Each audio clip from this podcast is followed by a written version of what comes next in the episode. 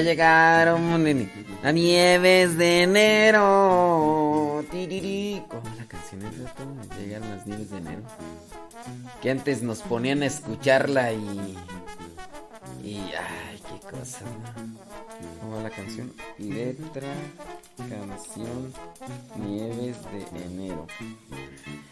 A ver.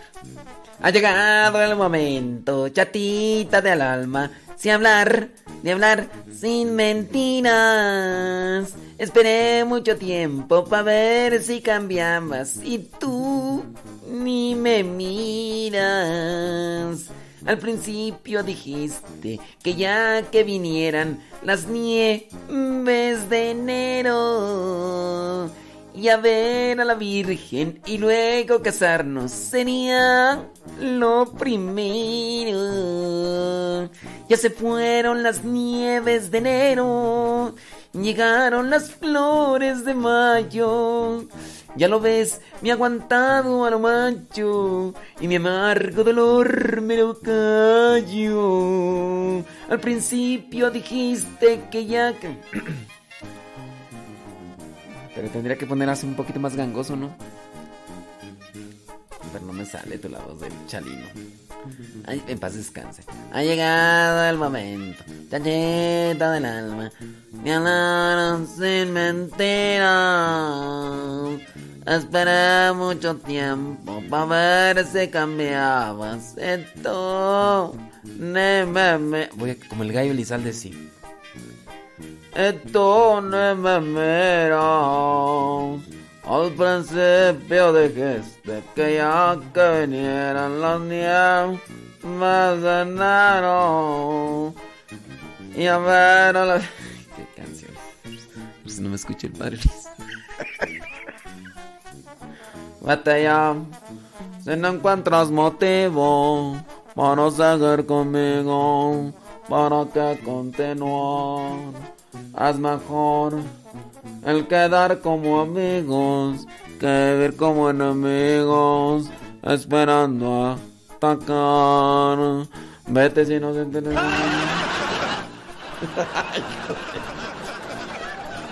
Pero detrás de la... Oye, casi todos cantan igual, esos, ¿eh? Sí, el Chaca también así. La de... ¿Cuál cantaba el Chaca tú? Este... ¿Cuál era tú la que cantaba el Chaca también? Eh, No me acuerdo. Pero sí, el, el, este, el Chapo también. Pero detrás de la puerta.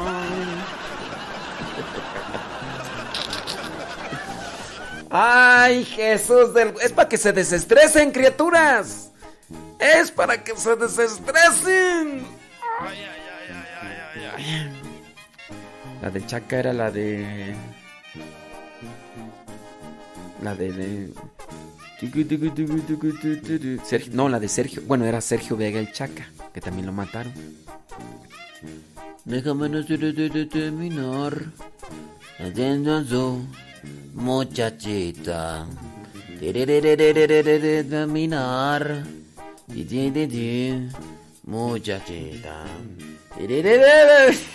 Ya, ya, ya. Bueno, eh, alguien preguntó Alguien preguntó que por qué estaba tosiendo en la reflexión que compartimos hace rato. ¿Por qué estaba tosiendo? Yo estaba bien.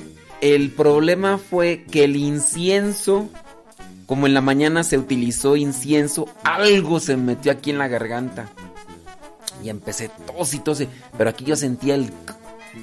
Y ya después me dieron agua y ya, terminó la misa y ya traía ese polvito que ya ves cómo se mete aquí así la de. Muchachita. Muchachita de ojos tristes. Bueno, entonces esa es la cuestión, por eso estaba tosiendo ese rato. Sí, dice que. Que se van, que se van a qué tú. Uno van a, que van a pensar que se equivocaron de programa de radio. Sí, todavía estoy yo con la de esa de Sergio Vega.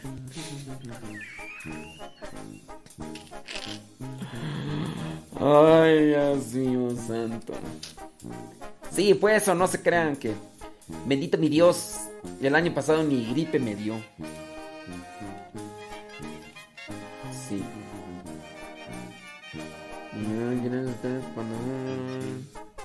Muchachita de ojos tristes. ¿Cuál canción? ¿Cuál otra?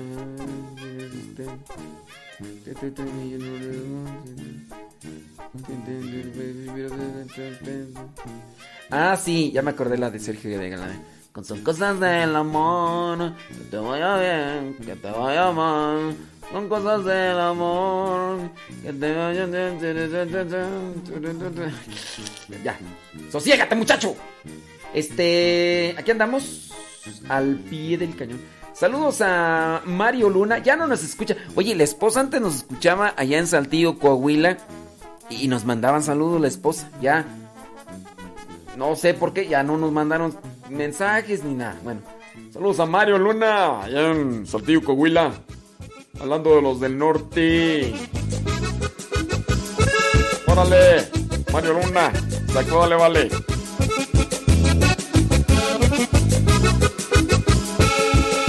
Loco de alegría, a veces quiero volar, porque ya puedo sentir que Jesús conmigo está. Lloren, griten de alegría, porque ya me iluminó. A mi Dios solo le digo cuánto lo quiero yo.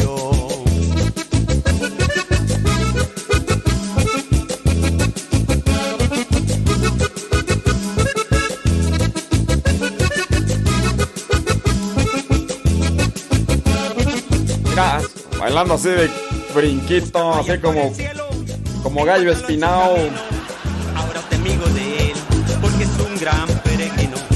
Ya se van los misioneros, ya se van a predicar, van a sembrar la semilla para poder cosechar.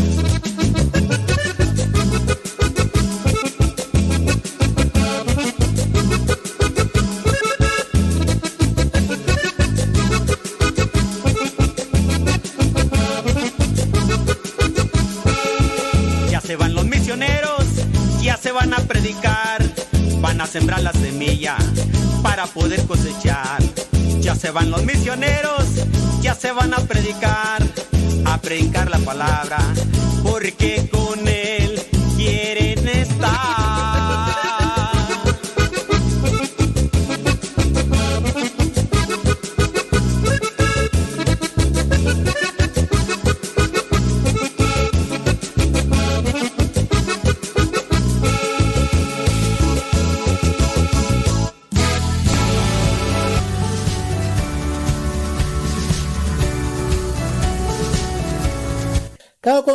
Pues todos los días, padre, o procuro todos los días, o incluso varias veces al día. ¿Por qué?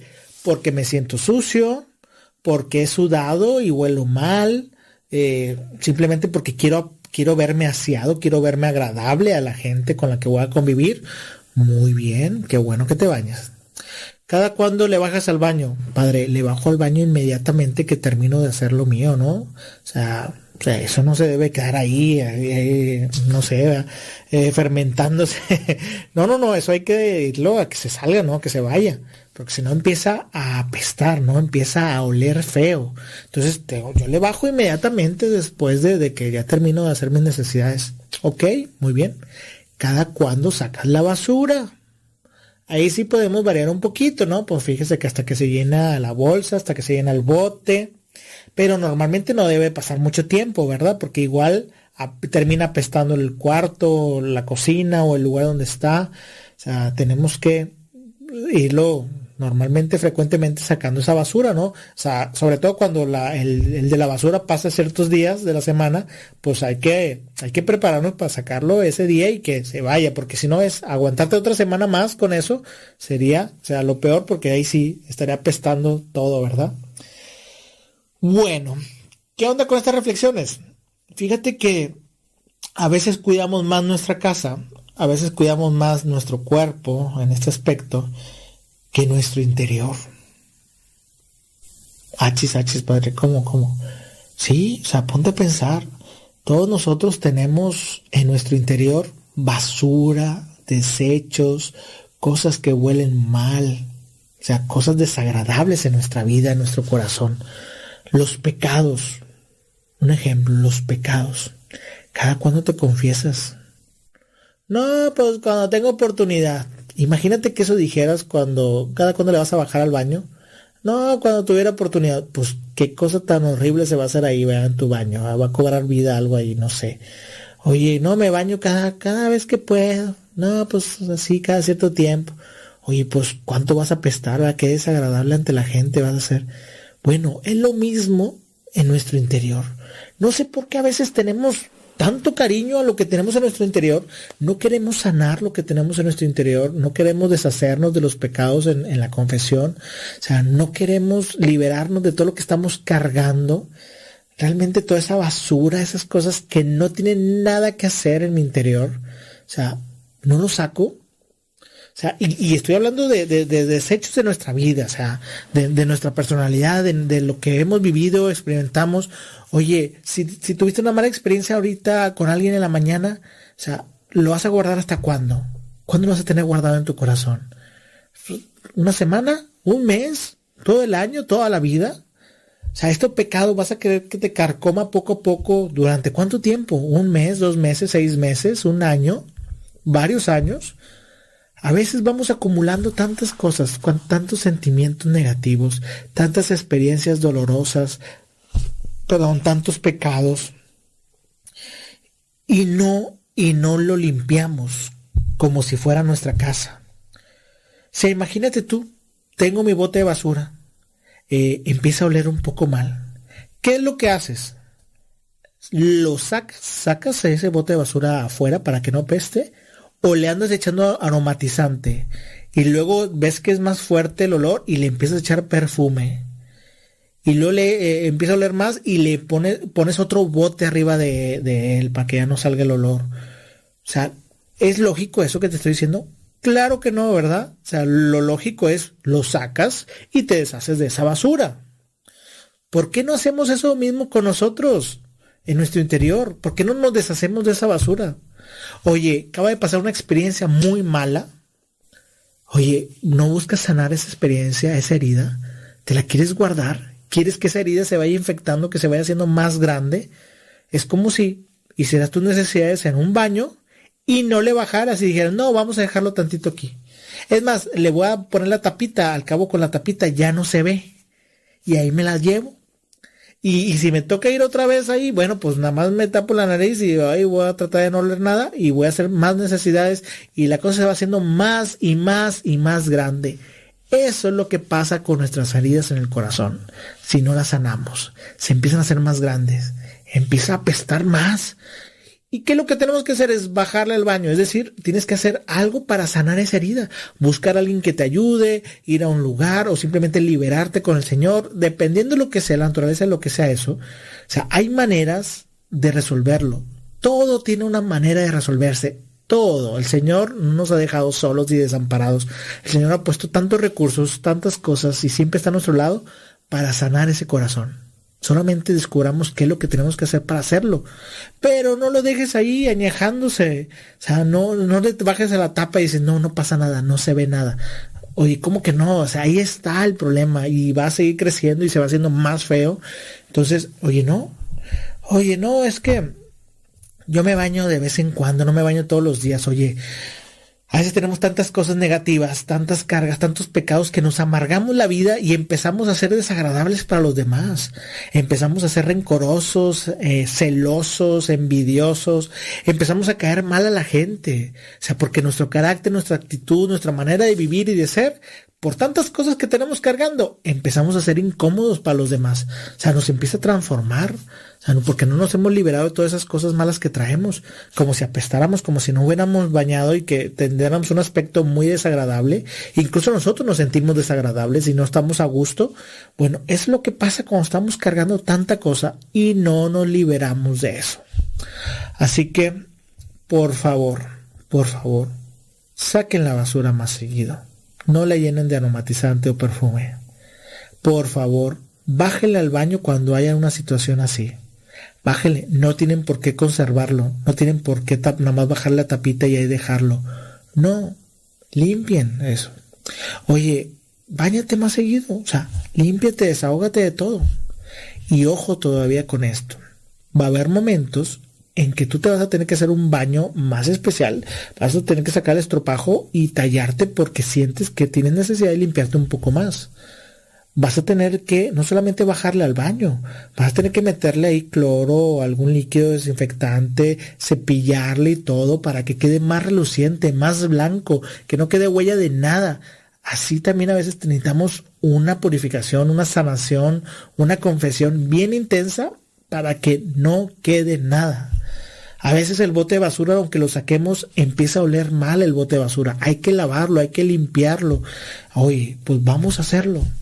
A veces vamos a tener que hacer algo mucho más extraordinario, más fuerte, para liberarnos de todo eso. Pero por favor, no lo escondas, no lo guardes, no lo dejes ahí a un lado, no lo dejes para después, porque va a terminar apestando todo, siendo desagradable para ti y para los que te rodean. Así que espero que esto te pueda ayudar, que te pueda iluminar y sobre todo que te pueda limpiar. Yo, yo confieso aquí en mi parroquia y hay sacerdotes que confiesan ahí en tu parroquia. Aquí los esperamos con mucho gusto. O hay especialistas que te ayudan a sanar heridas psicológicas, eh, familiares, en fin, de mucha naturaleza. Hay mil ayudas que puedes buscar. Está Dios ahí en la oración que también te puede ayudar a liberarte de muchas cosas. Así que estamos para servirte. Estamos para ayudarte a limpiar tu casa, tu templo, que es tu interior, tu corazón y tu alma. Así que a bañarnos, a sacar la basura y a bajarle al baño. Ánimo, sean felices y bendiciones a todos. Bye bye.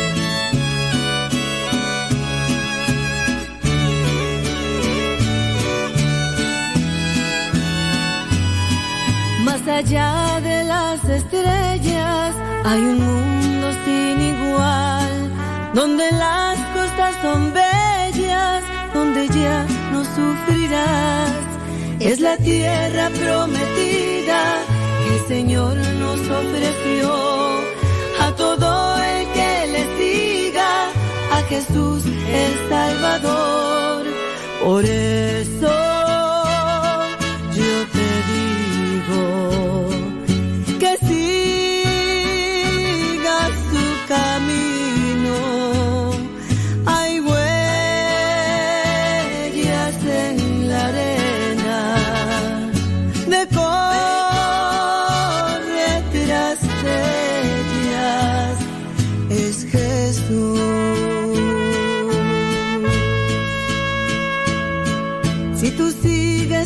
las huellas, más allá lo encontrarás.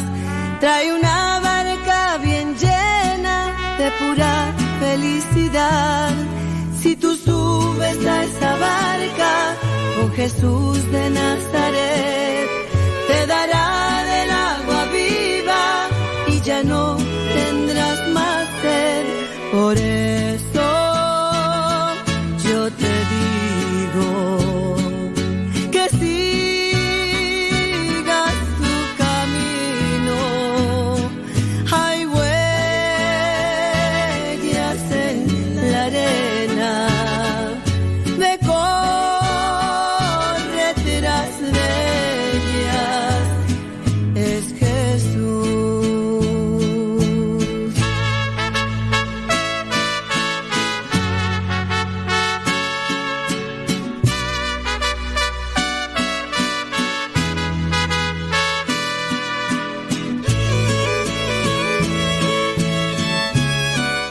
Gracias a los que sin que les digamos que compartan, comparten. Gracias a los que lo recomiendan y ahí están ahí en Facebook y en YouTube poniendo like porque eso le da un voto de confianza a la transmisión. Y de esa manera las personas que no hayan visto, que no hayan escuchado el programa, puede ser que al mirar que están dándole ustedes like o compartir o puedan, oye, pues vamos a escucharlo, pues vamos a escucharlo, mira, pues tiene votos, ahí tiene likes, tiene me gusta y todo ese rollo. Muchas gracias, muchas gracias. Bueno, ahí va la segunda homilía que hicimos el día de ayer. Esta fue en la noche. Y después les vamos a compartir una reflexión de Mauricio Pérez sobre las vacunas. Y des escúchela, escúchela, la reflexión, escúchela. Yo puse algo ahí eh, para los que para los que siguen ahí en el grupo de Facebook puse algo y, ya me di cuenta que ahí hay personas en el grupo de, de Facebook que ni me conocen. Incluso algunas me llamaron ingenuo, otras me dijeron, ¿cómo puede ser usted tan, tan ignorante y que no sé qué? A ver, una, una señora ya está retándome, a ver, ¿qué, ¿qué, va a responder cuando le pregunten sobre la vacuna? ¿Cómo puede ser posible que un laico esté mejor preparado que usted? Y si hay laicos muy preparados, yo no estoy preparado, yo, yo, no, yo, no, yo no ando ahí diciendo que yo soy el mejor preparado del mundo mundial. Y, la gente ni, se enfocó, muchos no se enfocaron ni en la pregunta. Yo les, yo les dejé una pregunta en el grupo. Díganme cuáles son los argumentos de los sacerdotes y de los obispos que dicen que no hay que vacunarse. Yo no he visto los videos, yo no he escuchado los audios. A ver, díganme. Pocos me respondieron pocos, un 10%. Todos los demás me empezaron a decir cosas que nada que ver con la pregunta. Y ahí es donde uno dice, pues mira, la gente ni siquiera pone atención a quien, la mayoría. Y les digo, por lo menos hay unas tres o cuatro personas ahí llamándome ingenuo, que yo no sé qué responder y que no sé cuánto, que... Y dije, bueno, estas personas, pues no me escuchan en el programa de radio, es una verdad.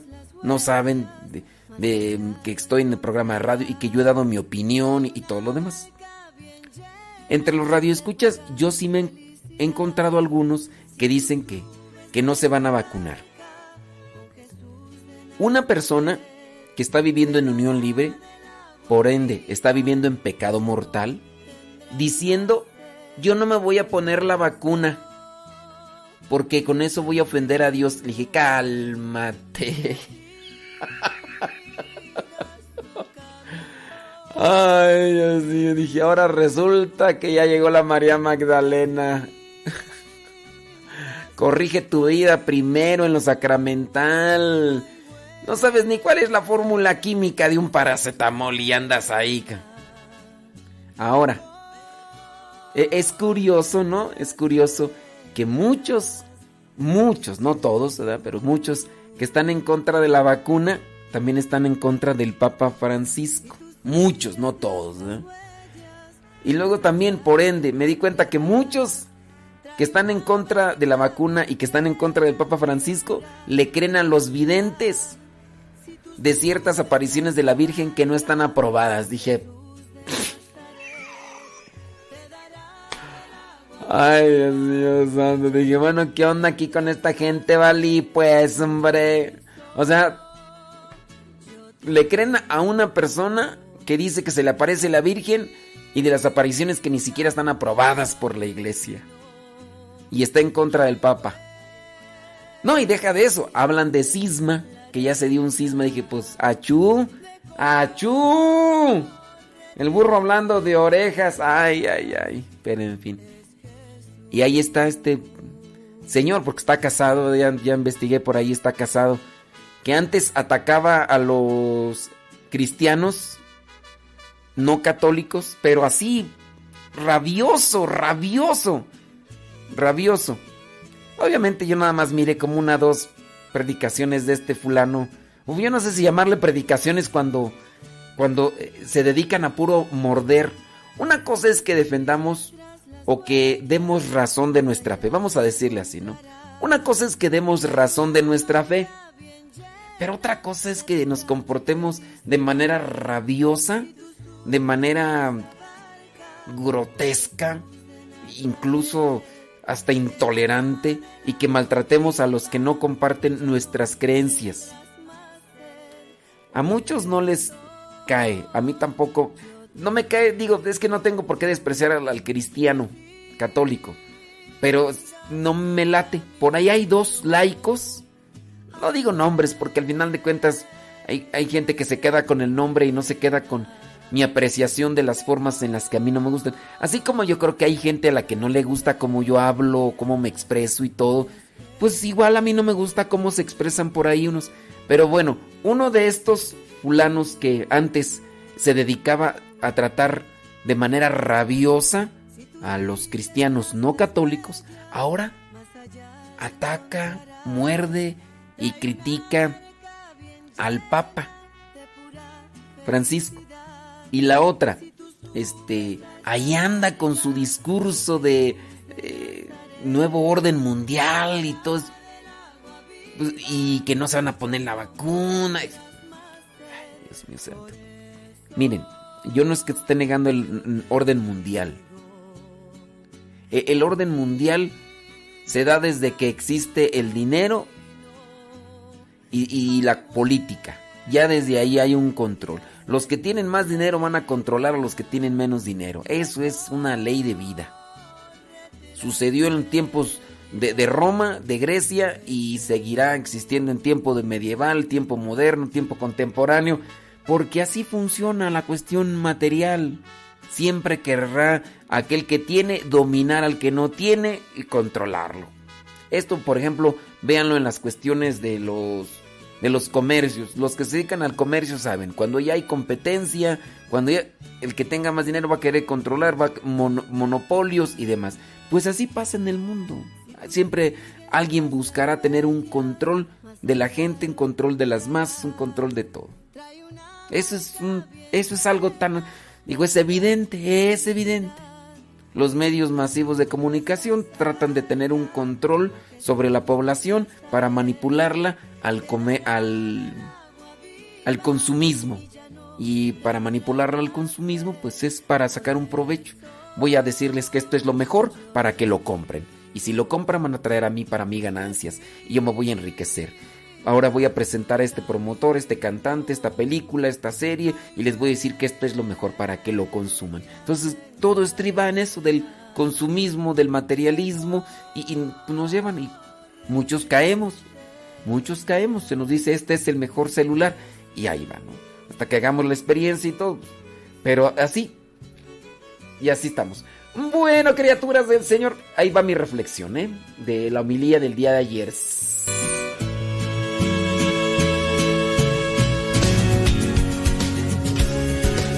Hola, mi nombre es Belén Lascano.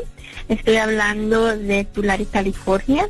Y quiero mandarle saludos a todos los seres de Tulare y de los Estados Unidos. Y también a todos los misioneros que, sirven y al Padre Modesto Lule. Que Dios los bendiga. Hola, mi nombre es Oscar Muñoz y este te escucho desde el estado de Indiana en, uh, en Estados Unidos. Solo te mando un saludo, Lupita. Este, estoy esperando que vengas a Detroit, Michigan para, para ir a verte. Que sea bastante que llegara ese día y este, estamos llegando a ese día. Desde que Dios te bendice y aquí te esperamos y ahí te conoceré. Hasta pronto. Te escucho todos los días también. Hasta luego. Hola, buenas tardes. Este, padre, soy Carlos Martínez de Austin, Texas. Solamente llamado para felicitarlos y para agradecerles. Quiero por su programación nos iba evangelizando y pues muchas gracias y muchas bendiciones. A todos. Padre, mi nombre es Rosalba Sánchez y les saludo desde acá, desde Phoenix, Arizona. Um, nomás quería, si por favor, todos los radioescuchas, si usted, Padre, pudiera orar por mí, ya que no encuentro trabajo, me encuentro en una situación muy difícil, por favor. Muchas gracias y saludos a todos.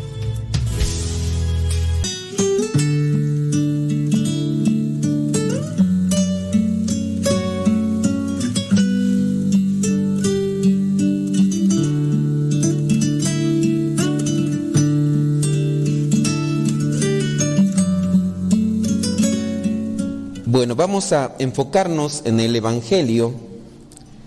Búsquenle ahí Marcos capítulo 1 del 14 al 20. Para tener un poquito en el contexto que sucede esta escena, dice, después que metieron a Juan en la cárcel, Jesús fue a Galilea a anunciar las buenas noticias de parte de Dios. Recordemos que antes de que metieran a Juan en la cárcel, Jesús va a donde está Juan bautizando, Jesús se hace bautizar, en ese momento se da la manifestación de Dios, desciende una paloma y se escucha, este es mi Hijo amado en quien me complazco. También llega el momento en el que Juan el Bautista les dice a algunos de sus discípulos, he ahí el Cordero de Dios que quita el pecado del mundo, refiriéndose a Jesús que por ahí andaba. Después del bautismo, Jesús se va al desierto 40 días y 40 noches. Cuando regresa, ya es cuando le dan a conocer que han metido a Juan en la cárcel. Y es ahí donde comienza el Evangelio del día de hoy. Como ya está Juan en la cárcel, él comienza a anunciar el reino de Dios. Y su mensaje era parecido al de Juan. Él mismo repetía, ya se cumplió el plazo señalado y el reino de Dios está cerca. Vuélvanse a Dios y acepten con fe sus buenas noticias. Veamos pues que Jesús comienza a hablar de lo que le ha dicho su Padre. Comienza a anunciar el reino de Dios. Empieza a hablar. No sabemos cuánto tiempo transcurrió de, de anunciar esto. Solamente aquí hace esa mención. Así fue. Comenzó a decir lo que él traía de parte de su Padre. Eso es anunciar el reino. Versículo 16 nos presenta la escena en la que Jesús tuvo contacto con lo que vendrían a ser sus primeros cuatro discípulos. Veamos que en la, una situación similar a la de nosotros, se llega también a dar ese tipo de conquista. No, podríamos así entender, aunque aquí está, pareciera ser en ese caso, donde Jesús se aparece, le dice a unos que estaban por ahí pescando, síganme, y, lo siguieron así como si nada. Recordemos el, el, versículo 15. Jesús primero lo que hace es anunciar. ¿Cuánto tiempo lo anunció? No, nada más llegó allí a una calle y dijo, eh, vuélvanse ya pecadores y, ya. No sabemos cuánto tiempo, no sabemos eh, cuántos días y en qué lugares anduvo. Solamente nos da a conocer así como escuetamente, así someramente, que así comenzó a hablar del reino de Dios. ¿Y qué pasó? Pues sin duda se comenzó a propagar el mensaje de lo que estaba diciendo Jesús. Por eso podemos entender que los que le creyeron o los que creyeron el mensaje fueron estos con los cuales tuvo contacto Jesús y a, la primera invitación no se hicieron del rogar. Ellos se fueron, tanto así que estaban ahí con su padre y dejaron las cosas y se fueron. Esto llega a suceder también a veces con nosotros en la situación humana. Yo no creo, ¿verdad? Yo no creo que entre ustedes los que ya están matrimoniados o por lo menos arrejuntados, yo no creo que en la, en la situación de ustedes se haya dado una cosa así. Miraste allí a Casimira y le dijiste, sígueme prieta. Y ahí va Casimira de Borrega. No creo, y si fue así, pues pobrecita. Pobrecita. Eh, no sé, necesito ver en sus vidas, ¿verdad? Pero ese es el riesgo de cuando uno, sin analizar la situación, uno da una respuesta. Cuidado las que todavía no se casan. No, no a la primera le crean. A lo mejor hay veces que sí, el hombre o la mujer ven a alguien y como que se inquietan y dicen, ¡ay, qué creaciones de Dios! Cuidado. Sí se emocionan, ¿verdad? Pero del dicho, dicho al hecho hay mucho trecho, ¿verdad? Porque hay veces que uno ve, pues dice, oh, qué, creación de Dios. pero por dentro toda tóxica. Ay, no, no conviene. Aunque a veces algunas son ingenuas porque dicen, yo se lo quito, mm, ni que fuera gripa. La verdad, ¿verdad? Mal hablada, tóxica, geniuda, celosa, este, voluble, neurótica, ¿se lo vas a quitar? Tú eh, ves al viejo borracho, mal hablado, bisbirindo, ojo alegre, ¿se lo vas a quitar? Casándote, mi hija, todavía en los santos reyes. Pues es que en realidad uno no le quita las cosas malas a la gente. ¿Quién se las quita? Dios.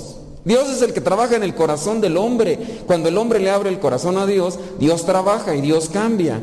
Pensar que uno va a convertir a la otra persona, uno está mal. Yo le voy a presentar la buena nueva, le voy a hablar de la justicia, del amor. Y no solamente le voy a hablar, sino se lo voy a presentar con obras para que también me crea. Y así poco a poco la gente se va convirtiendo.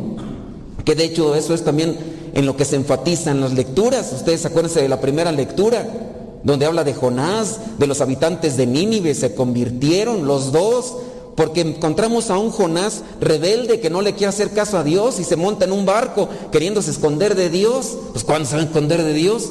Y al final ya lo avientan del barco y de allí un pez lo tragó y lo aventó y ahora sí entendió y otra vez volvió Dios a decirle, ándale, vete Nínive, anuncia. Ahí voy, Señor, ahí voy, ahí voy, ahí voy.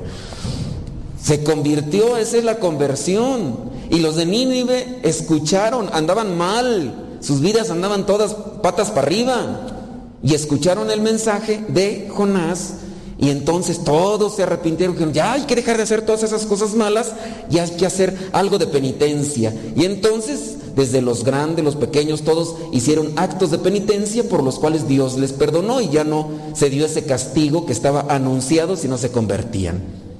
¿Los convirtió Jonás? No, no los convirtió Jonás. Jonás anunció el mensaje. Eso fue lo que sucedió. Y entonces ellos mismos dispusieron su corazón y llegó la conversión. Entonces, ¿qué, ¿qué, parte de nosotros? Anunciar el mensaje. Jesús comenzó a anunciar el mensaje. Vuélvanse a Dios. Conviértanse. ¿Qué necesitamos nosotros para convertirnos? Hay que escuchar y hay que pensar. Hay que analizar las cosas. Y hay que hacer una evaluación, qué es bueno, qué es malo. Cuando nosotros hacemos ese cambio de pensamientos a la luz de Dios, uno comienza, si es inteligente, a optar por las cosas buenas, aunque cuesten. Uno comienza a tomar decisiones por las cosas que, que son justas y correctas, aunque nos calen el orgullo y en la soberbia.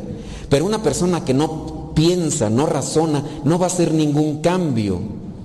Jesús dice, vuélvanse, vuélvanse a Dios, cambien su manera de pensar, cambien su manera de actuar.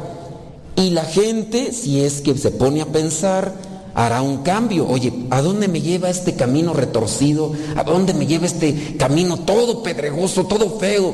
Pues chécale a dónde te lleva. Oye, te, te lleva a un barranco. Ustedes, eh, me imagino, son muy inteligentes, demasiado inteligentes.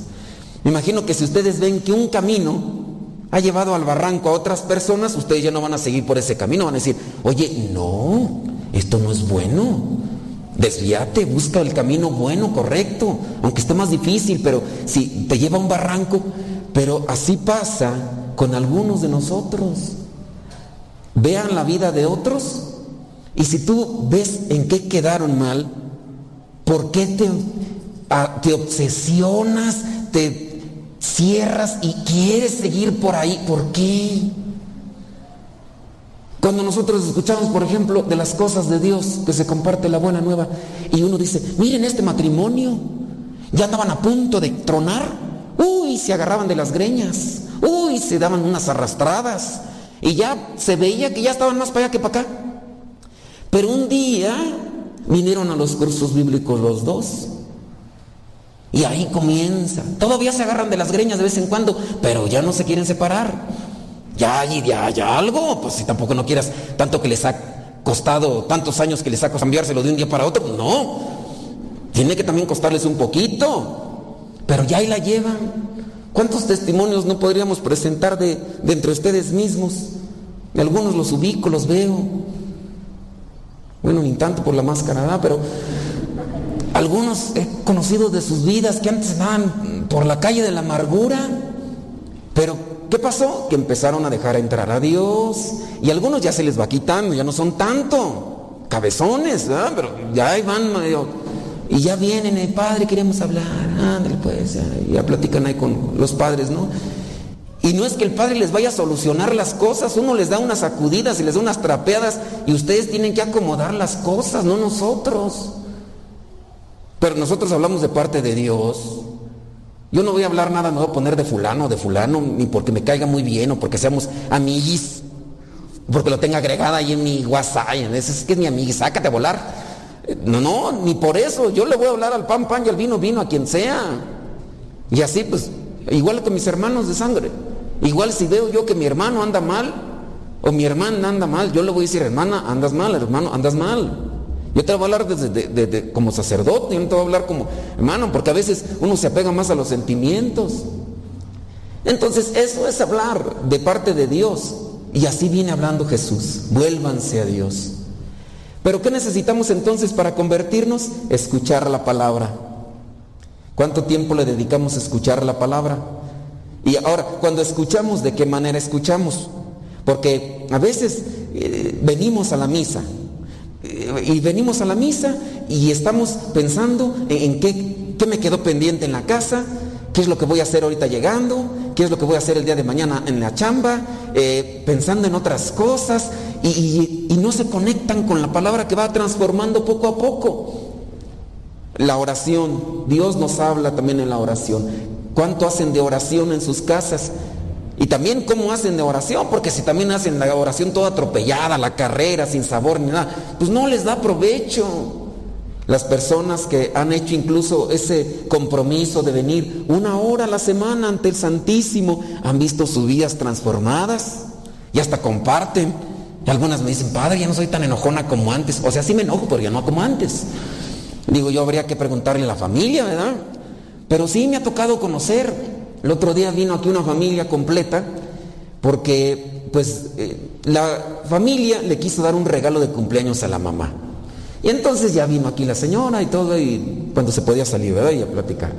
Y entonces ya vinieron aquí, pues ya lo saben, no, pues es que teníamos muchas ganas de conocerlo, que no sé qué, que no sé cuánto. Que por la radio, ¿no? Que escuchan el programa de radio. Le dije, bueno, está bien.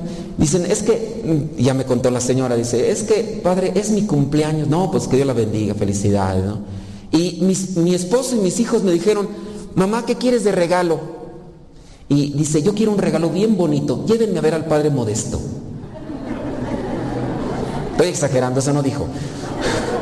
No, pero de regalo sí dijo. Eh, dice, bueno, denme un regalo, llévenme a conocer al padre modesto, porque es una de la Ciudad de México por allá. Y entonces el esposo y, los hijos vinieron.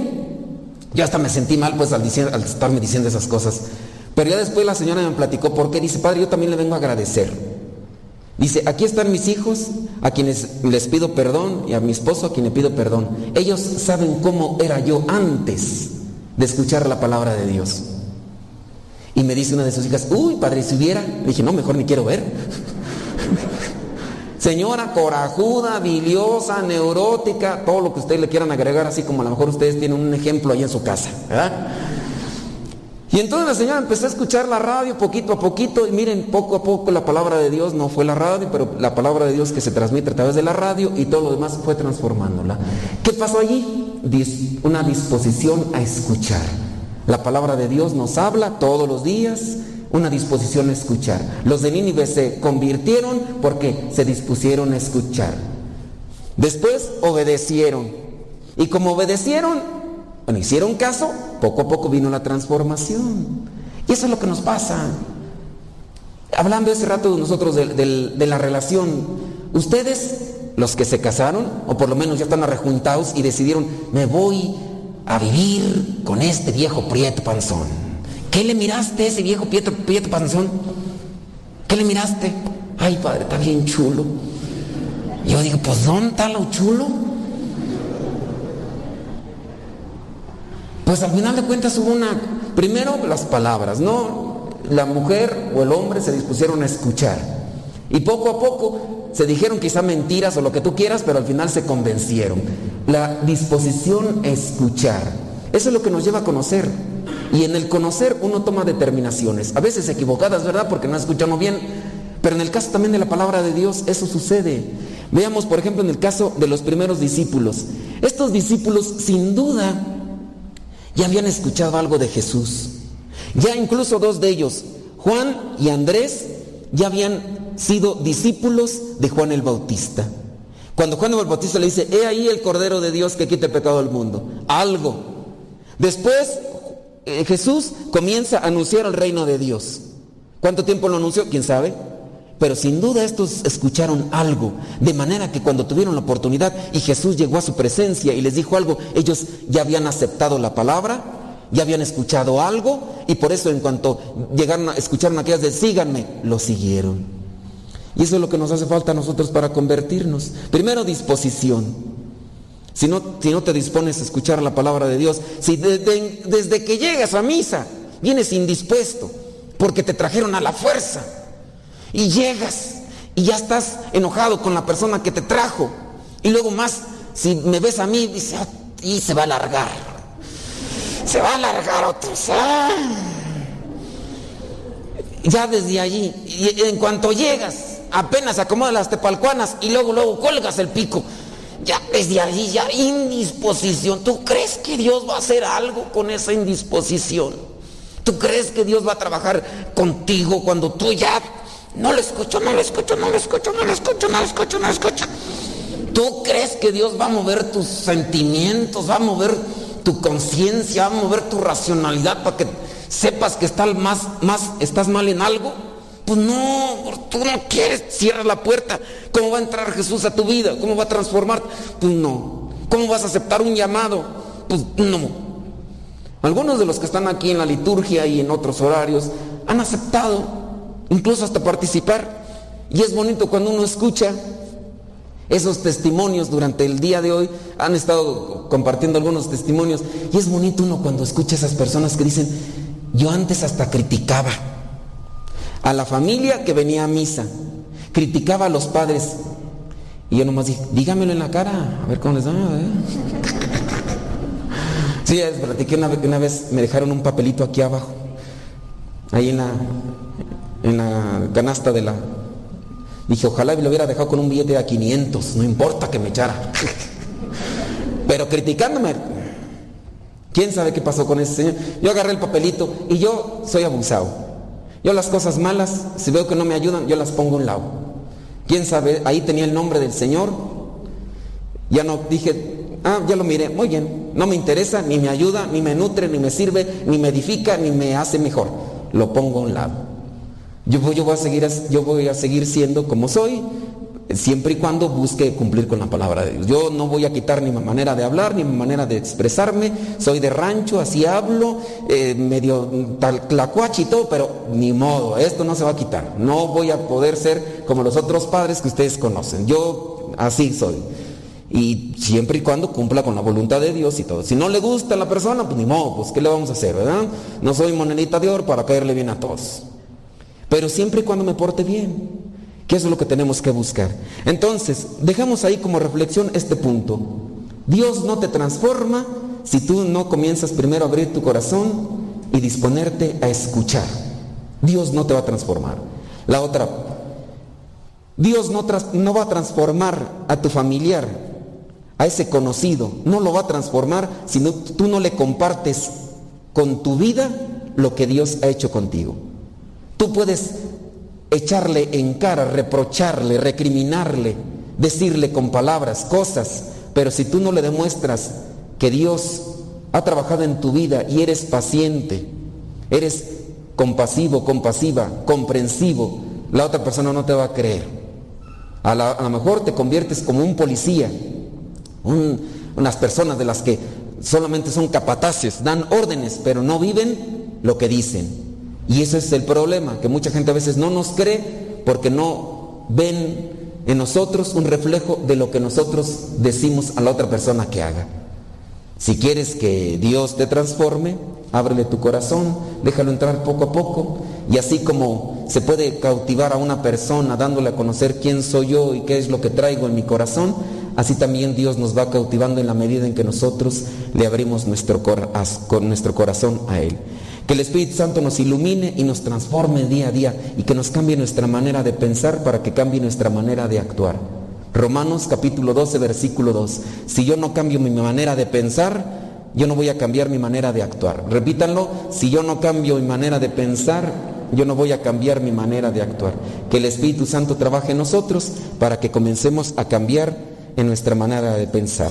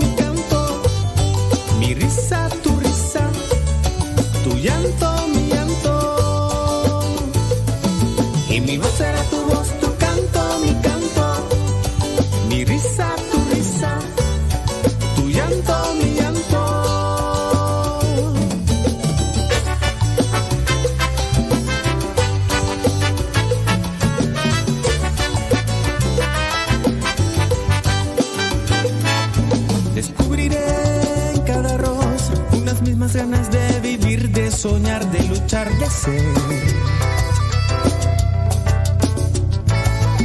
Quitaré las divisiones porque todos somos iguales, todos somos iguales.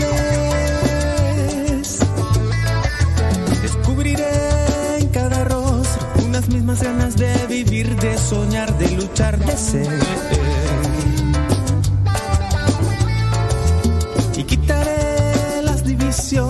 porque todos somos iguales, todos somos iguales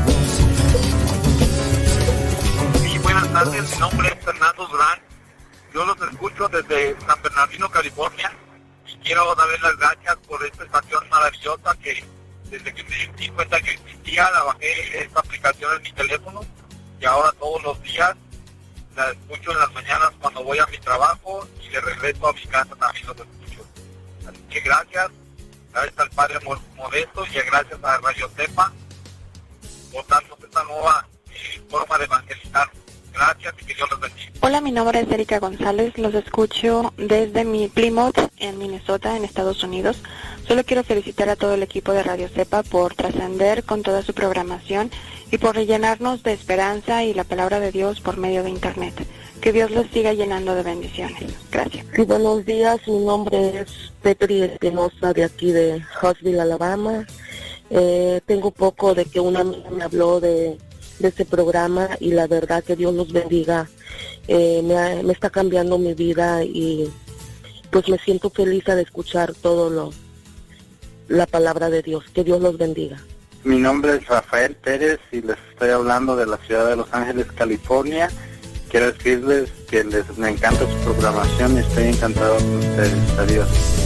Sin lugar a dudas que el tema más importante como humanidad sigue siendo la pandemia causada por el coronavirus, el famoso COVID-19 que a tantas personas ha enfermado, que a tantas personas le ha quitado la vida y que ahora que tenemos ya vacunas que se han comenzado a administrar, hay muchos católicos de buena voluntad que dudan si deben vacunarse o no. Es más, que ya ni siquiera quieren vacunarse después de haber pedido por mucho tiempo que Dios nos socorriera, que tuviéramos una solución. Ahora que está la vacuna hay muchos que ya no se quieren vacunar. Motivados, desafortunadamente, por una serie de noticias falsas y de mitos que han confundido a muchos. Y para colmo, noticias falsas y mitos que algunos católicos que tienen muchos seguidores en las redes sociales han difundido. Y para colmo todavía que algunos miembros del clero sin excluir algunos, algunos, y son contados, pero algunos obispos han difundido. Ante esto, la Academia de Líderes Católicos de Latinoamérica tuvo el gran acierto de organizar una conferencia invitando a participar a personalidades verdaderamente importantes y protagónicas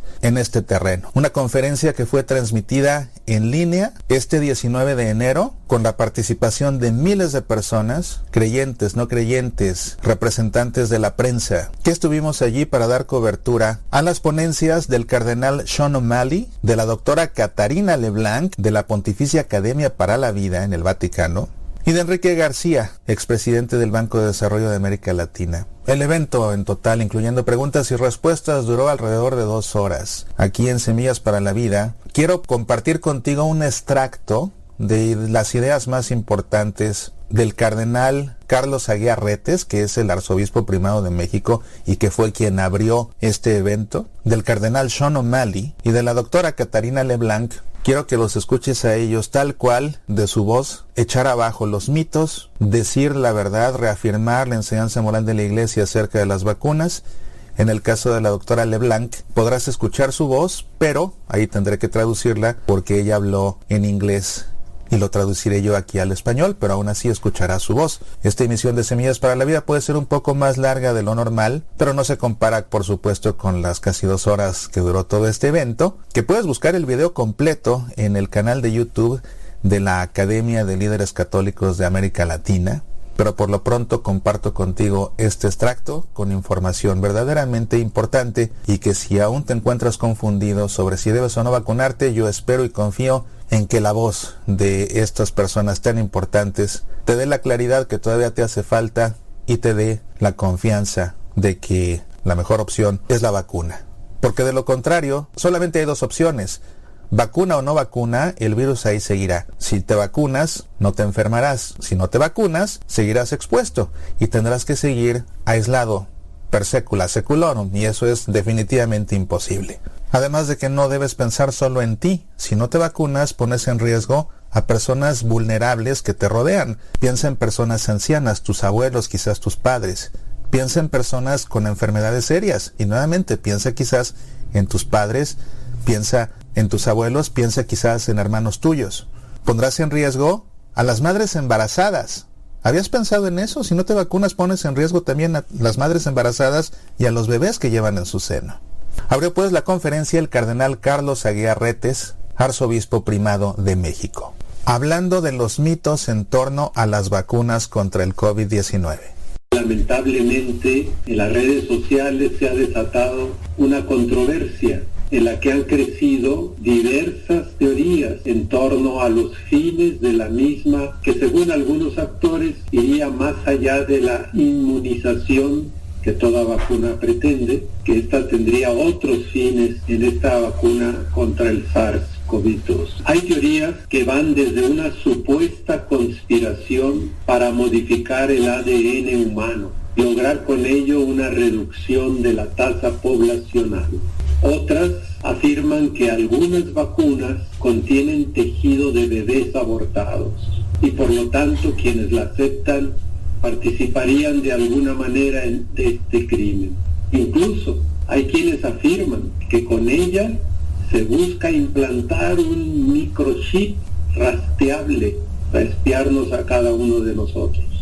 Son teorías realmente graves y sin sustento es necesario desenmascarar.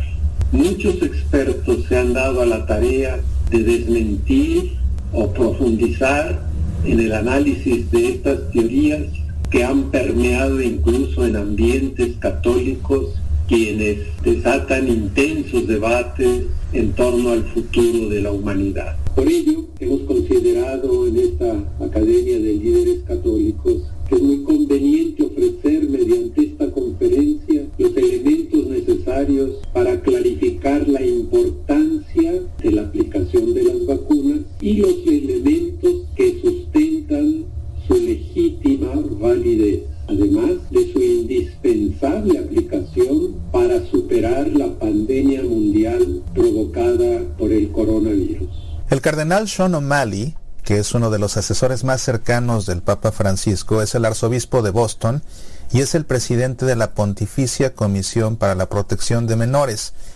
Él habló acerca de la moralidad del uso de estas vacunas. Estoy aquí para asegurarles a mis hermanos y hermanas católicas que la Iglesia está observando con mucho cuidado las implicaciones éticas de esta vacuna y quiere asegurarnos a todos que la decisión de vacunarse es una decisión ética y que debemos alentar a la gente a hacer uso de esta arma tan importante en la lucha contra la pandemia. El Papa Francisco, desde el comienzo de su pontificado, ha enseñado claramente que Dios nos ha puesto en esta tierra para cuidarnos unos a otros. Y a veces esto significa que tendremos que poner la otra mejilla, caminar la otra milla, dar nuestro manto junto con la túnica. En un mundo que es tan individualista y competitivo, las demandas del amor nunca parecen razonables. Pero si no nos cuidamos unos a otros muy bien, sí, el paciente morirá. De hecho, el planeta morirá. El Santo Padre quiere que todos seamos muy conscientes de que aunque vacunarse es una elección personal. Tiene consecuencias que afectan no solo al individuo, sino que también afectan de manera más amplia a nuestros vecinos más vulnerables. Hay personas que no pueden recibir la vacuna o aún no tienen acceso a ella y que aún pueden verse afectadas por quienes se niegan a vacunarse. El principio general del bien común se reduce a la benevolencia, el amor, el cuidado de los demás. Recientemente el Santo Padre declaró muy claramente, creo que éticamente todos deberían vacunarse. Es una elección ética porque estás jugando con tu salud, con tu vida, pero también estás jugando con la vida de los demás. La semana pasada, tanto el Papa Francisco como el Papa Benedicto recibieron la vacuna. Espero que su ejemplo anime a todos a hacer lo mismo y a darse cuenta de que la opción ética es de hecho vacunarse. Los expertos en salud pública han declarado claramente que el efecto de inmunidad de grupo será más difícil de lograr si el número considerable de personas se resiste a vacunarse. Este fue un extracto de la ponencia del cardenal Sean O'Malley en el que nos reitera que la decisión ética, tanto por nuestro cuidado como por el de los demás, es vacunarnos y nos pone como ejemplo al mismo Papa Francisco y al Papa Emérito Benedicto XVI, que ya se vacunaron no solo por protegerse, sino también para darnos el ejemplo. Después habló la doctora Catarina Leblanc, ella fue elegida por el Papa Francisco mismo como miembro de la Pontificia Academia para la Vida, por su gran trayectoria médica y por supuesto también por su compromiso como católica. La doctora LeBlanc es inmunóloga clínica en el Instituto Karolinska de Suecia, es especialista en hematología, es profesora de investigación clínica con células madre, Pertenece a la Real Academia Sueca de Ciencias, ha escrito más de 100 publicaciones científicas que han sido revisadas por otros científicos y sus escritos han sido citados más de 12.000 veces por otros investigadores. Ella actualmente investiga un tratamiento para pacientes graves de coronavirus. Cuando un científico te da una opinión, sobre todo ante una situación tan grave como esta, siempre conviene revisar su trayectoria, no solamente sus estudios, sino también a qué se han dedicado y a qué se dedican. Por mucho que grite en YouTube, no es lo mismo alguien que opina de fuera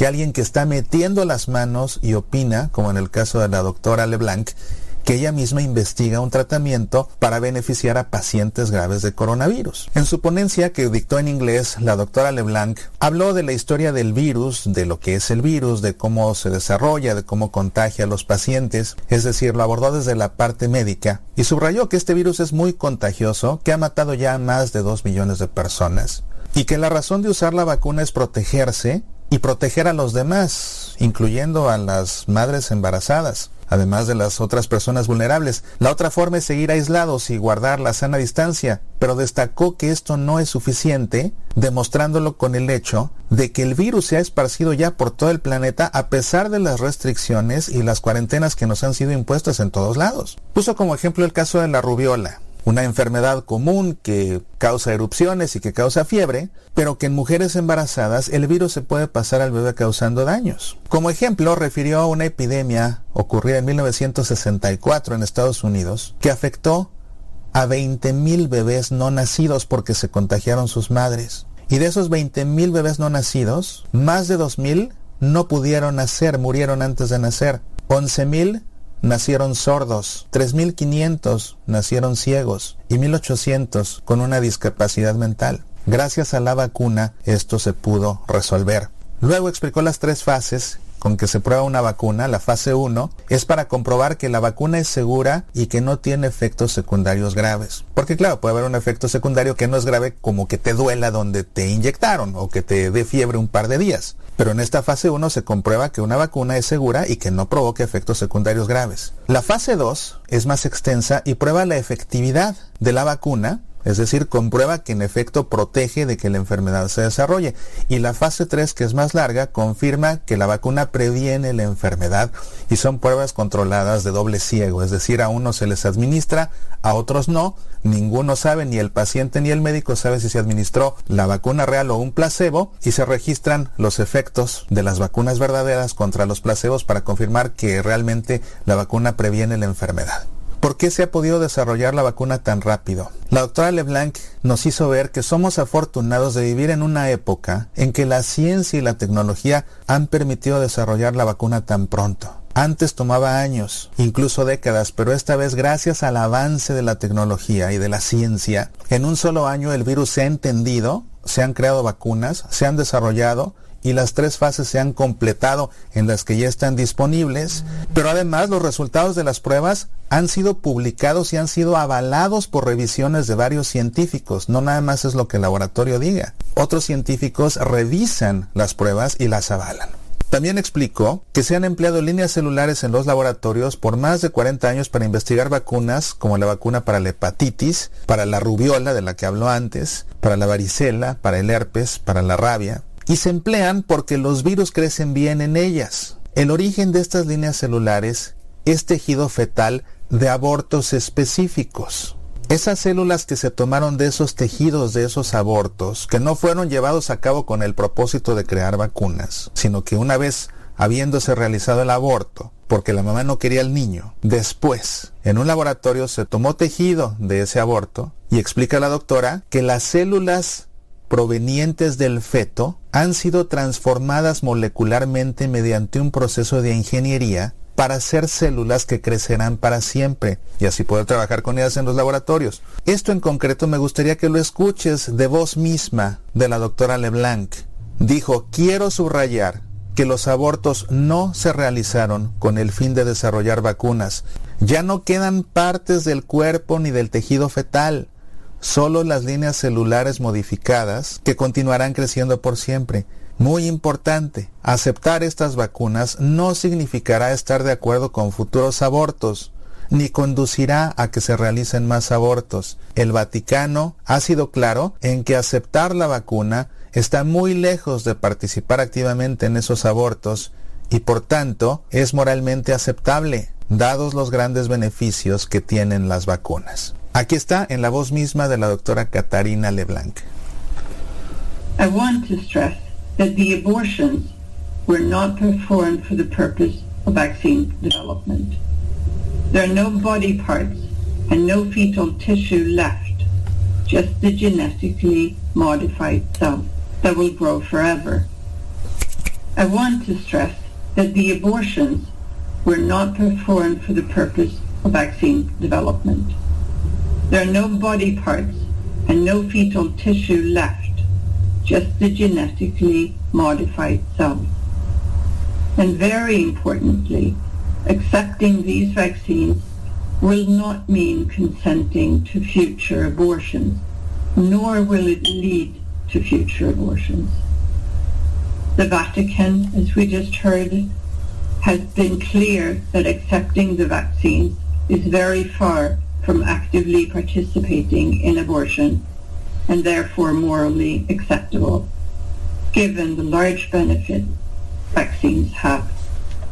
Aquí está, voces autorizadas tanto de la Iglesia Católica como del mundo científico involucrado en la investigación y cura y prevención del coronavirus, que nos dicen que esas teorías de conspiración acerca de la vacuna no tienen fundamento, que aun cuando cada quien esté en libertad de no aplicarse la vacuna, la decisión ética correcta es vacunarse porque solo la vacuna puede poner remedio a la pandemia.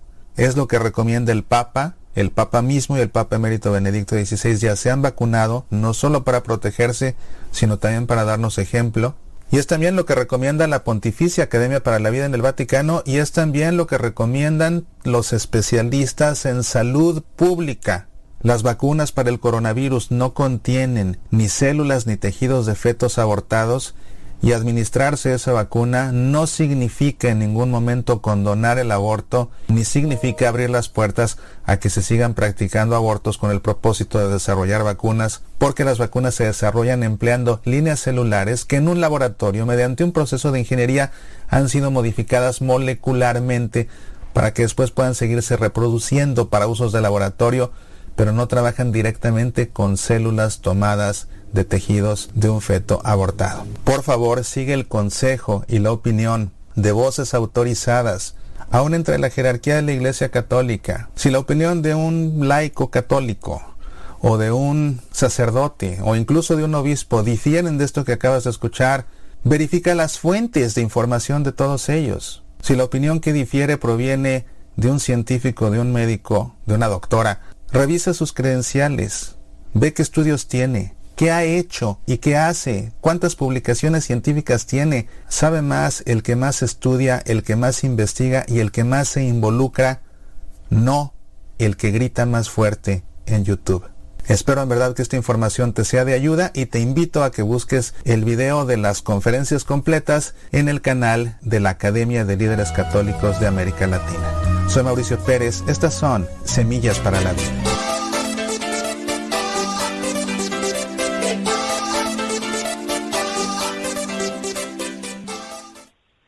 Buenas tardes, Modesto Luli. Habla Natalia de Zaragoza, de Menzie, Ohio. Ah, solamente para felicitarlo por su programa y decirle que me ha aprendido mucho de, los consejos que usted da y de las citas bíblicas. Felicidades. Y ojalá que todo el mundo pudiera escucharlo. Gracias. Hola, me llamo Luciano Calderón López y estoy llamando desde Seattle, Washington, en Estados Unidos y pues mi petición es que pidan por favor por mi familia que está separada, mi esposo se fue para México, tengo 24 años de casada y mi hijo vive aquí, yo estoy sola con él y estoy escuchando el programa. Gracias por sus oraciones. Dios los bendiga. Hola, buenas tardes, eh, Padre Modesto. Lo escuchamos aquí en Sacramento a través de mi iPhone. Mi nombre es Jaime Marcos y pues sigo recomendando esta estación llena de bendición, pidiendo por todos nuestros sacerdotes, por todo lo que el Santo Papa en feliz memoria, Juan Pablo II, nos pidió, que usáramos todos los medios. Que Dios lo bendiga, Padre Modesto, y un saludo a Padre Juan Rivas, a Guadalupe Radio y a todos los que trabajan en este ejército de evangelización en todos los medios. El Sembrador, bendiciones y en cada Eucaristía, en cada misa pido por todos ustedes y le pido por toda mi familia, la familia Marcos, Jaime Marcos y familia. Que Dios me lo bendiga, Padre, desde Sacramento, California. Un saludo, tengo familiares en Puebla y en Canadá que también por allá lo están escuchando. Que Dios lo bendiga, Padre. Bendiciones. Un abrazo, Padre. Buenas noches.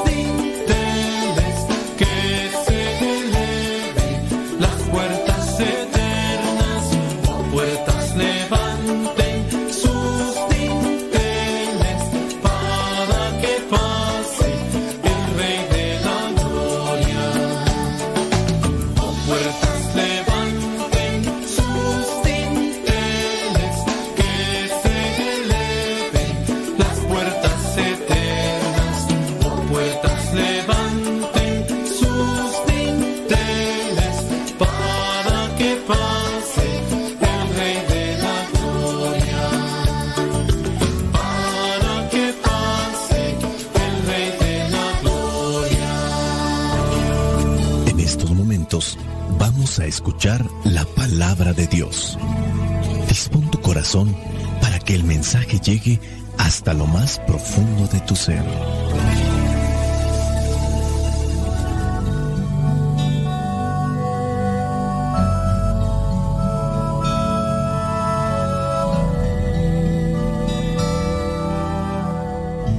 El Evangelio que la iglesia nos presenta en esta fiesta de la conversión de San Pablo corresponde a Marcos capítulo 16 versículos del 15 al 18. Dice así, y les dijo, vayan por todo el mundo y anuncien a todos la buena noticia. El que crea y sea bautizado, obtendrá la salvación, pero el que no crea será condenado.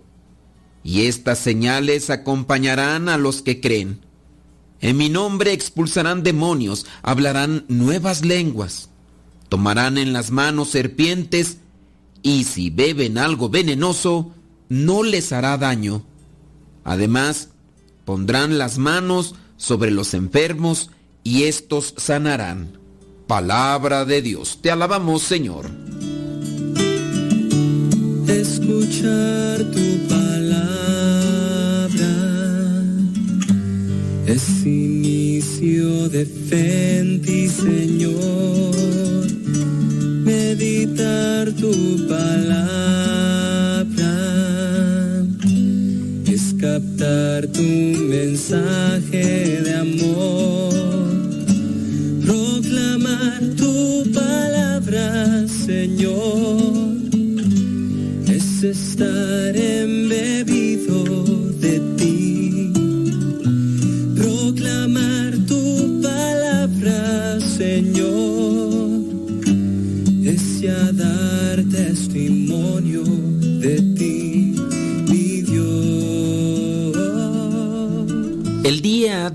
la iglesia tiene presente la conversión de uno de los perseguidores más acérrimos de la iglesia de Cristo. Perseguía a los discípulos de Cristo y no los mataba directamente, pero los llevaba para que los encarcelaran y ya después las autoridades romanas llevaban a cabo un castigo e incluso les ejecutaban, o sea que indirectamente él estaba vinculado. Se habla de la conversión porque la conversión es algo que se menciona constantemente en los evangelios y específicamente con el de Marcos. Jesucristo, después de que escucha que han metido a Juan el Bautista en la cárcel, comienza a anunciar el reino de Dios y comienza diciendo estas cuestiones. Conviértanse, vuélvanse a Dios. En muchas de las curaciones que realizó nuestro Señor Jesucristo, les dice a aquellos que les curó, vete y no vuelvas a pecar.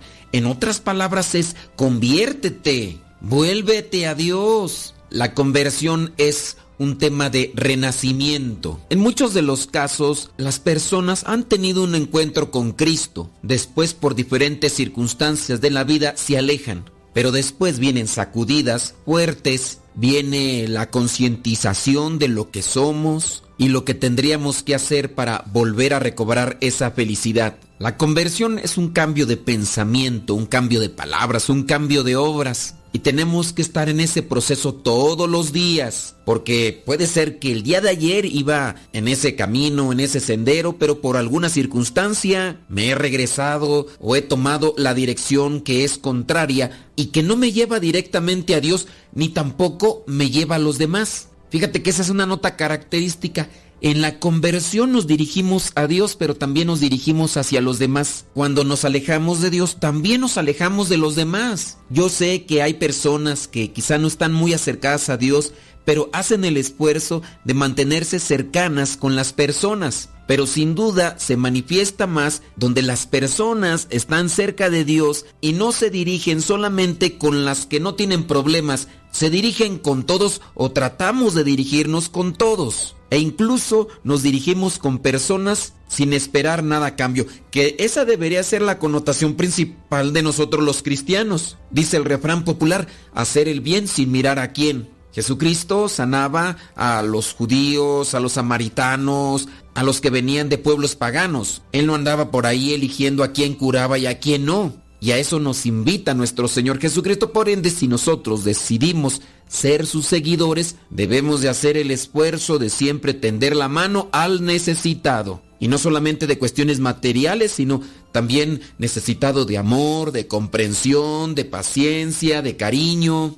Y en muchos de los casos puede ser ese familiar, esa persona cercana en mi vida que me hace más difícil la convivencia. Cada quien da de lo que está lleno. Y si una persona nos hace difícil el día a día, es está compartiendo lo que lleva en su corazón. Si nosotros nos llenamos de basura, eso va a salir de nosotros y lo vamos a repartir a los demás porque eso es lo que tenemos. Y ahí es donde nosotros tenemos que salir al encuentro de aquel que puede estar pasando por esa situación. Hay personas que no quieren cambiar, que se han obsesionado. Es más, nosotros no podríamos hacer nada porque lejos de darle confianza, somos incluso la causa por la cual explotan y sacan toda la basura que llevan dentro. Entonces ahí prácticamente nosotros no podríamos dar aquello que las personas podrían utilizar para un cambio. Tendríamos que esperar un poco de tiempo y esperar que otra persona con la que sí pueda tener interacción, aquel o aquella que es conflictivo, conflictiva, abra su corazón para que esta persona que trae cosas buenas en su corazón las comparta y comiencen a germinar en el corazón de aquel que se está portando mal y que está haciendo la vida difícil de los que le rodean. La conversión es un proceso de toda la vida. Algunos santos padres en la iglesia han dicho incluso que hasta en el último segundo de vida uno está en riesgo de perder todo lo que ha trabajado durante su vida. Y por eso es que hasta en ese último segundo de vida los demonios andan al acecho para robarte todo lo que has trabajado o cultivado. Para alcanzar la conversión hay que tener paciencia, hay que tener comprensión, hay que tener perseverancia y hay que tener humildad. Vayamos al Evangelio que nos presenta la iglesia el día de hoy. Comienza en el versículo 15 y les dijo, vayan por todo el mundo y anuncien a todos la buena noticia. El reino de Dios ha llegado. La justicia, la paz, el sacrificio, la generosidad se deben de manifestar en nuestras vidas. De esa manera es la mejor forma en la que uno puede anunciar el reino de Dios. Podemos nosotros agarrar una Biblia y empezar a decir por todas partes que hay que convertirse y todo. Pero, ¿y qué tal si llegamos a nuestras casas y lo que hemos dicho a los demás nosotros no lo vivimos? Candil de la calle y oscuridad de la casa, dice el refrán. Vayan por todo el mundo. Eso incluye tu casa, eso incluye el lugar de tu trabajo, eso incluye ahí en tu vecindario cercano a los que vives. La buena noticia es el reino de Dios, justicia, paz y alegría en el Espíritu Santo, dice Romanos 14, 17. El que crea, dice en el versículo 16, tú compártelo, tú tienes que darlo. El que crea en esa buena noticia y sea bautizado obtendrá salvación, pero el que no crea será condenado. La conversión de los demás no solo depende de nosotros, principalmente es un don de Dios y Dios lo otorga a quien es humilde. A mí me compromete anunciar el reino de Dios. La otra persona tendrá que abrir su corazón, dejar que Dios entre a su vida y Dios trabajará en su vida dependiendo también cómo le deje trabajar, porque si no le deja trabajar Dios en su vida, ¿cómo va a obrar? Tomemos como referencia en el caso de Judas Iscariote, aquel que vendió a nuestro Señor Jesucristo. Incluso este mismo Judas Iscariote tuvo la gracia de Dios para expulsar demonios, para hacer curaciones. Escuchó de primera mano ese mensaje, no solamente lo escuchó, sino que vio cómo Dios se manifestaba de una y otra manera, pero al final de cuentas Judas Iscariote cerró su corazón y no dejó que Dios trabajara no dejó que Dios se manifestara en él y al final impuso sus ideas, sus creencias, sus convicciones. Y al no dejar trabajar la voluntad de Dios, pues también hubo un resultado negativo en su vida, que eso es también lo que corresponde a cada uno de nosotros. Dice también por ahí el refrán, si tú no pones tu casi nada, Dios no pone su casi todo. Y para rematar con otro refrán que dice, a Dios rogando y con el mazo dando. Hay que trabajar conjuntamente con Dios para que Dios se manifieste en nuestras vidas. En el versículo 17 Jesucristo señala de algunas señales que acompañarán a los que creen y habla que en su nombre expulsarán demonios, hablarán nuevas lenguas, tomarán en las manos serpientes y si beben algo venenoso no les hará daño. Además pondrán las manos sobre los enfermos y estos sanarán. Estos dos versículos son dignos de interpretación a la luz del Espíritu Santo. No hay que tomarlo al pie de la letra, como algunos así lo han hecho y obviamente han sufrido las consecuencias. Hay que tener también cuidado en la interpretación porque si no, podemos acortar nuestros días en este mundo. Hablando de la paciencia, de la comprensión que necesitamos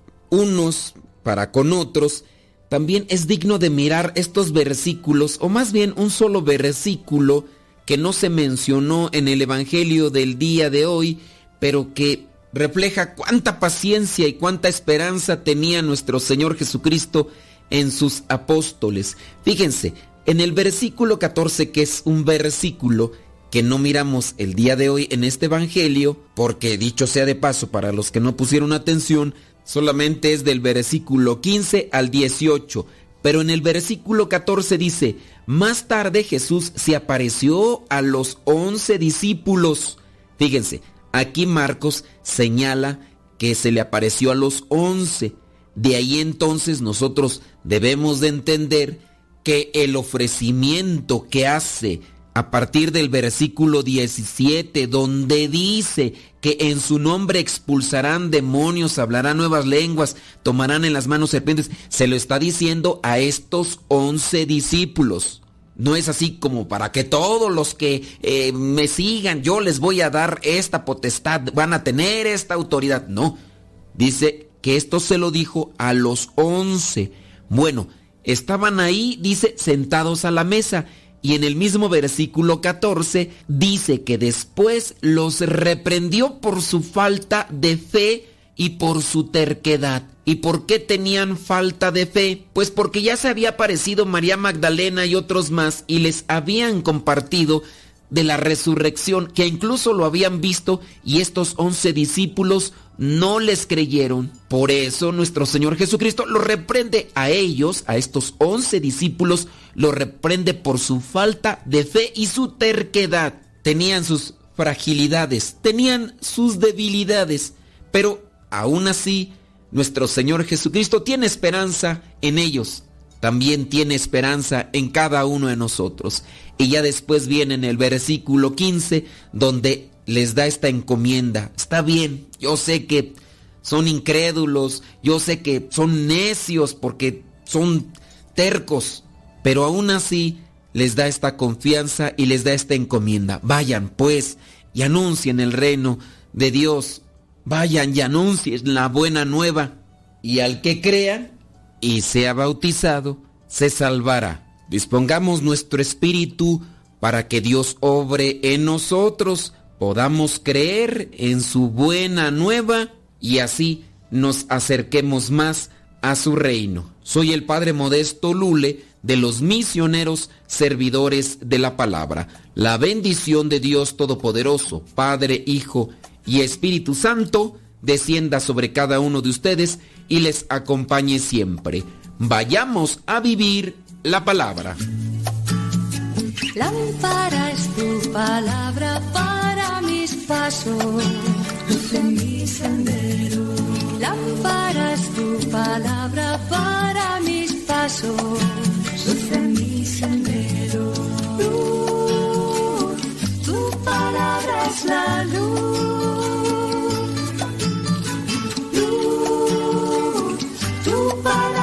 La luz. Yo guardaré tus justos mandamientos.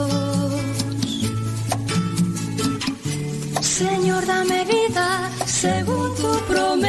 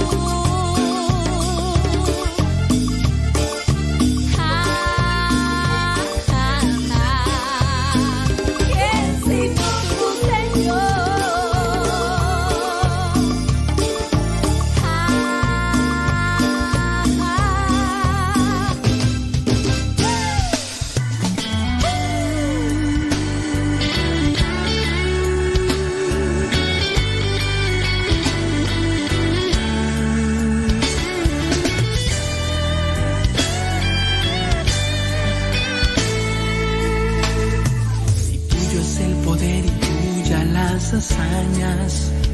Si hasta el orgullo del mar dominas y las olas solo tú las calmas. Si los vientos y la tierra lavan tus proezas, tus maravillas, tu divinidad, tu justicia y tu fidelidad. Si el norte y el sur tú los creaste y a poderosos tú los derrotaste.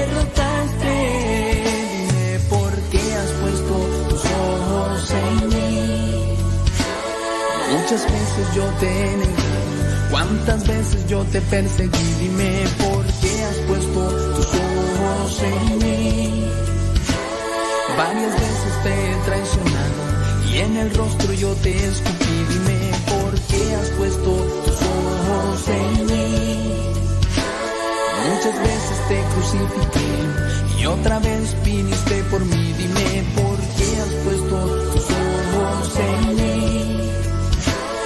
a pesar que siempre has sido un padre, nunca has sido un hijo para ti. Dime que tú quieres de. Si mi nada te sirve, Señor, pues mi nada será para ti.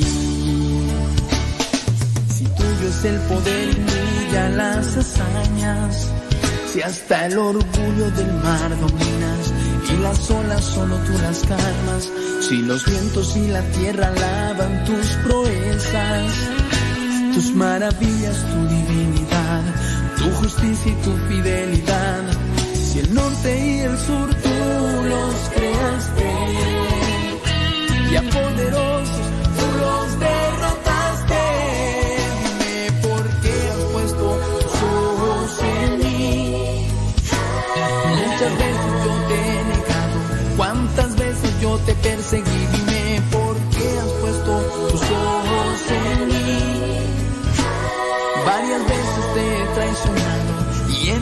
rostro yo te escupí. Dime por qué has puesto tus ojos en mí. Muchas veces te crucifiqué y otra vez viniste por mí. Dime por qué has puesto tus ojos en mí. Si a pesar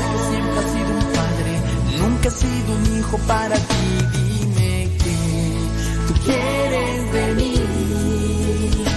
Si mi nada te sirve, nada será para ti.